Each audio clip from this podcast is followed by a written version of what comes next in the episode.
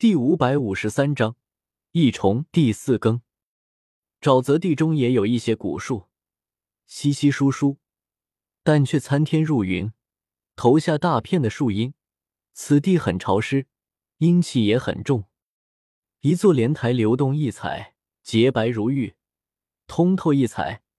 盘坐上方的女子白衣无瑕，无发如云，口诵佛经，超尘脱俗。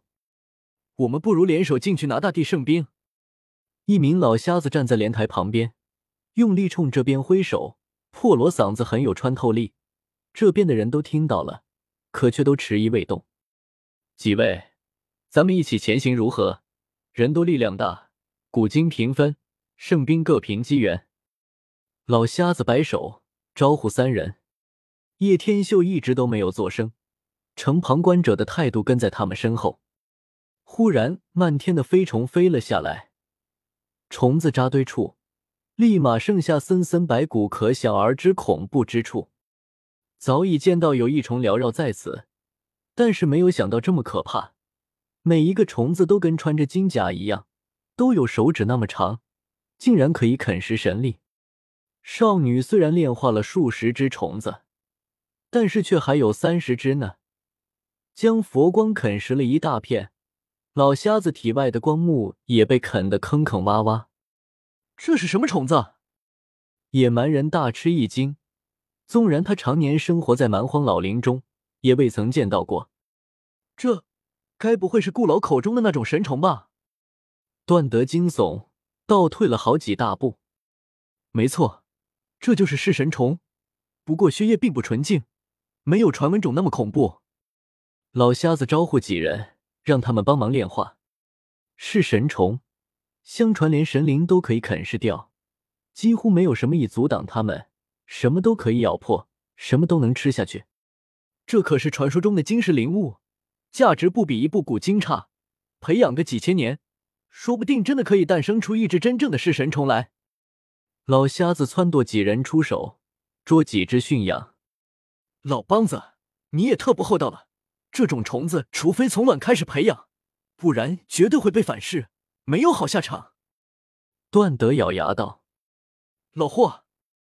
东方也听到这个说法后，想捶他一顿。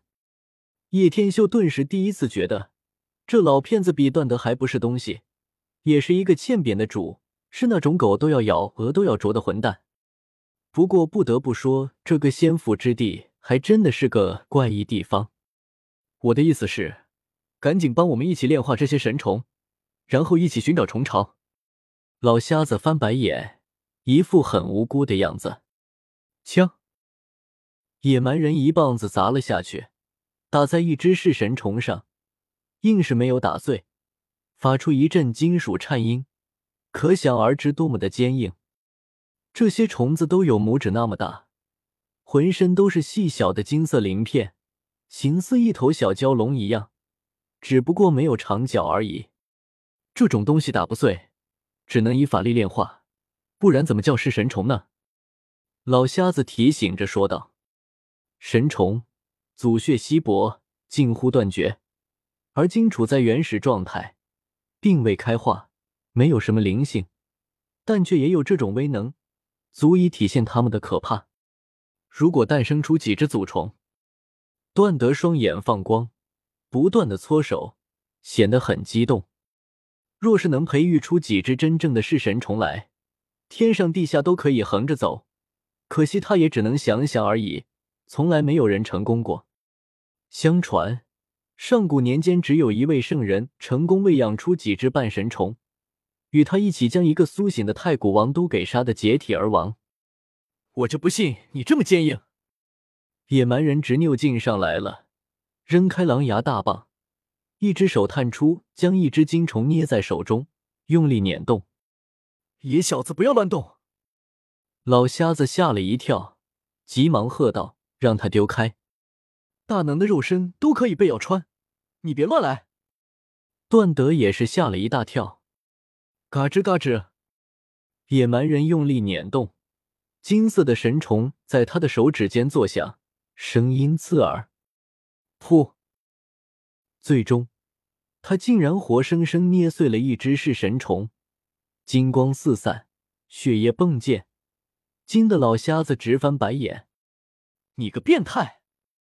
段德刀估着老瞎子道：“快点帮我们炼化，没有时间在此耽搁了。即便寻不到古经，但只要能够找到噬神虫巢，也是丰收。”段德出手，开始帮他们炼化。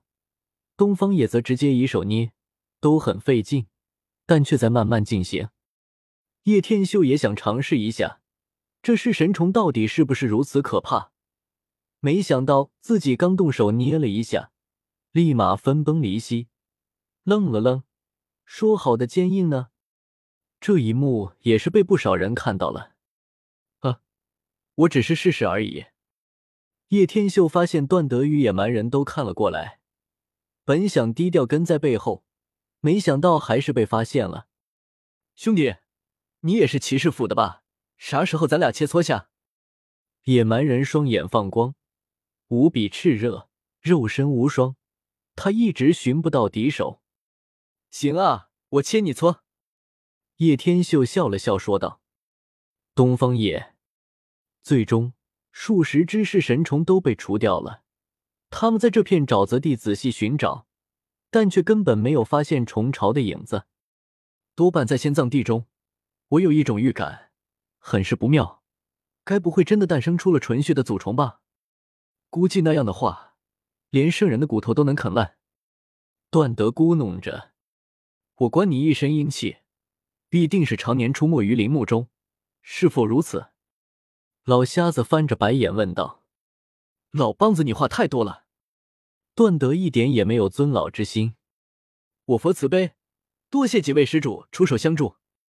剔透异彩的莲台上，那个白衣女子浅笑开口，她有一种跳出三界外的气息，拈花而笑的神佛也不过如此，仿若不在这个尘世间，飘渺而又生动。在她的眉心有一朵金莲花。与杨之玉一样的肌肤相衬，灿灿生辉。她体态纤秀，黑发如云，有一种清丽动人的美。你是来自西漠的绝有情？东方也问道。绝有情，这是一个很怪的名字，但在西漠佛教中却大有讲究。自古以来，没有几人敢起这样的名字。本章完。